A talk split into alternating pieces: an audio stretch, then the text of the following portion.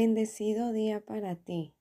Hoy que estás escuchando Mañanas Gloriosas, quiero decirte que es un gran día.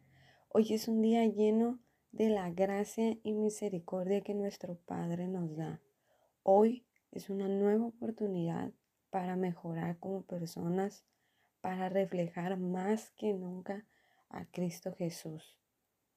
Y te invito a que demos las gracias por todo lo que ha hecho en nosotros y pidamos que sea Él únicamente hablando a nuestra mente, a nuestro corazón, con la siguiente palabra.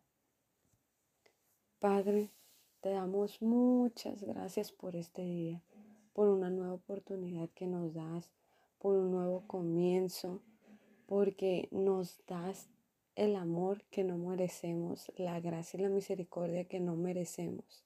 Te pedimos perdón por todo aquello que hemos hecho que no es de tu agrado. Queremos a partir de este momento comenzar y reflejar más que nunca a Cristo Jesús en nuestra persona. Te pedimos que a través de esta palabra seas tú hablándonos, seas tú enseñándonos lo que quieres que reflejemos que nos quede en nuestra mente y corazón impregnado para poder inspirar a otros, para poder reflejar tu persona y que los demás puedan llegar a la salvación. En el nombre de Jesús, amén. Bien, el siguiente mensaje es titulado Que la tristeza no te duerma. Y pregunto, ¿Te encanta dormir a ti? Yo creo que a la mayoría de las personas es algo que nos encanta, pero muchas veces algunos no pueden hacerlo o bien tienen menos probabilidad de hacerlo, ya sea por actividades de laborales, por actividades familiares, porque se tienen que despertar para realizar esta actividad, para hacer lo otro y prefieren hacer estas actividades, pero muchas otras prefieren dormir. Si tienen el tiempo, dormir. Y esto ocasiona que procrastinemos o bien pospongamos ciertas actividades que podemos avanzar por dormir. Muchas veces nos enfocamos en ello, así como cuando se nos presenta una situación que nos deja tristeza, que nos deja angustia, que nos deja estrés, que nos deja ansiedad. En muchas ocasiones preferimos omitir esto, ah, no siento nada, me voy a ocupar o no no lo quiero sentir, me voy a dormir, lo voy a evitar, voy a hacer cualquier otra opción con tal de no enfrentar esta situación. O bien, muchas veces le enfrentamos y qué hacemos. Todos los seres humanos somos diferentes, todos nosotros hijos de Dios, nuestro Padre nos hizo de diferente manera y por lo tanto todos expresamos nuestras emociones y sentimientos de diferentes maneras. Pero la mayoría de las veces cuando nosotros tenemos tristeza, nos angustia algo, nos estresa, nos incomoda, lloramos. Y está bien llorar porque de esa manera externamos nuestras emociones, nuestros sentimientos y descansamos. Pero solo descansa nuestro cuerpo. Ahora, muy importante que descanse nuestro espíritu. ¿A quién le estamos dejando el descanso de nuestro espíritu? Ahora te invito a que si tienes tu Biblia ahí, busques Lucas 22, 45. Antes te quiero comentar un poco del contexto, pero cuando termine, por favor, busca y lee Lucas 22. Busca esta parte donde Jesús con los discípulos va al monte de los olivos porque realmente es impresionante. La voy a comentar a grandes rasgos, pero por favor ve para que compruebes lo que Dios te quiere hablar a ti hoy. Bien, acá nos habla sobre que Jesús con los discípulos iba a subir al monte de los olivos, que ya era una costumbre. Cuando estaba allá, se alejó y les comentaba a los discípulos que ellos oraran para que no cayeran en tentación. Se separó y Jesús comienza a orar y le comenta a nuestro Padre orando que se haga la voluntad de Dios, no de Él.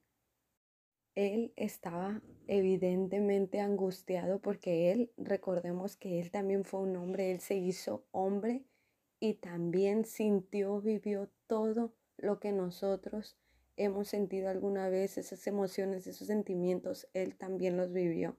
Y acá menciona que estaba tan, tan angustiado que sus, de sus gotas de sudor eran sangre. ¿Puedes creerlo? ¿Puedes imaginarlo? O sea, te invito de verdad a que leas esta parte de la Biblia y la reflexiones realmente. También bajó un ángel y le dio fuerzas. Dice que le... Pero ¿qué pasa ahora en Lucas 22, 45?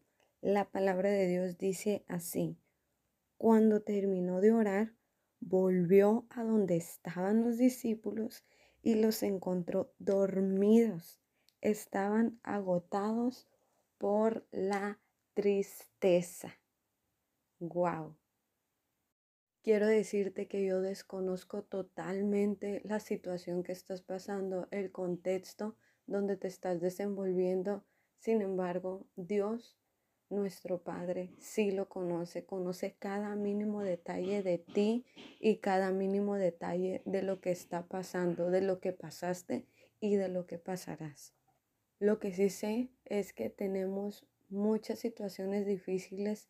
Sé que últimamente hemos vivido tiempos muy difíciles donde no solo nos afecta a nosotros, sino a los que amamos. Sin embargo, acá en las escrituras, Jesús se muestra de nuevo como ejemplo. Recuerda que Él también vino acá a la tierra, Él se hizo humano, Él vivió, sintió, experimentó, accionó, así como nosotros ahora. Y quiero que recordemos estos tres puntos que podemos rescatar de esta parte, de esta pequeña parte de la escritura. Número uno, el ejemplo que Jesús nos da cuando nosotros estamos angustiados, tenemos tristeza, estamos estresados, llenos de impotencia, orar. Y sí, acá como menciona también Jesús, estaba lleno de angustia, pero ¿qué hizo?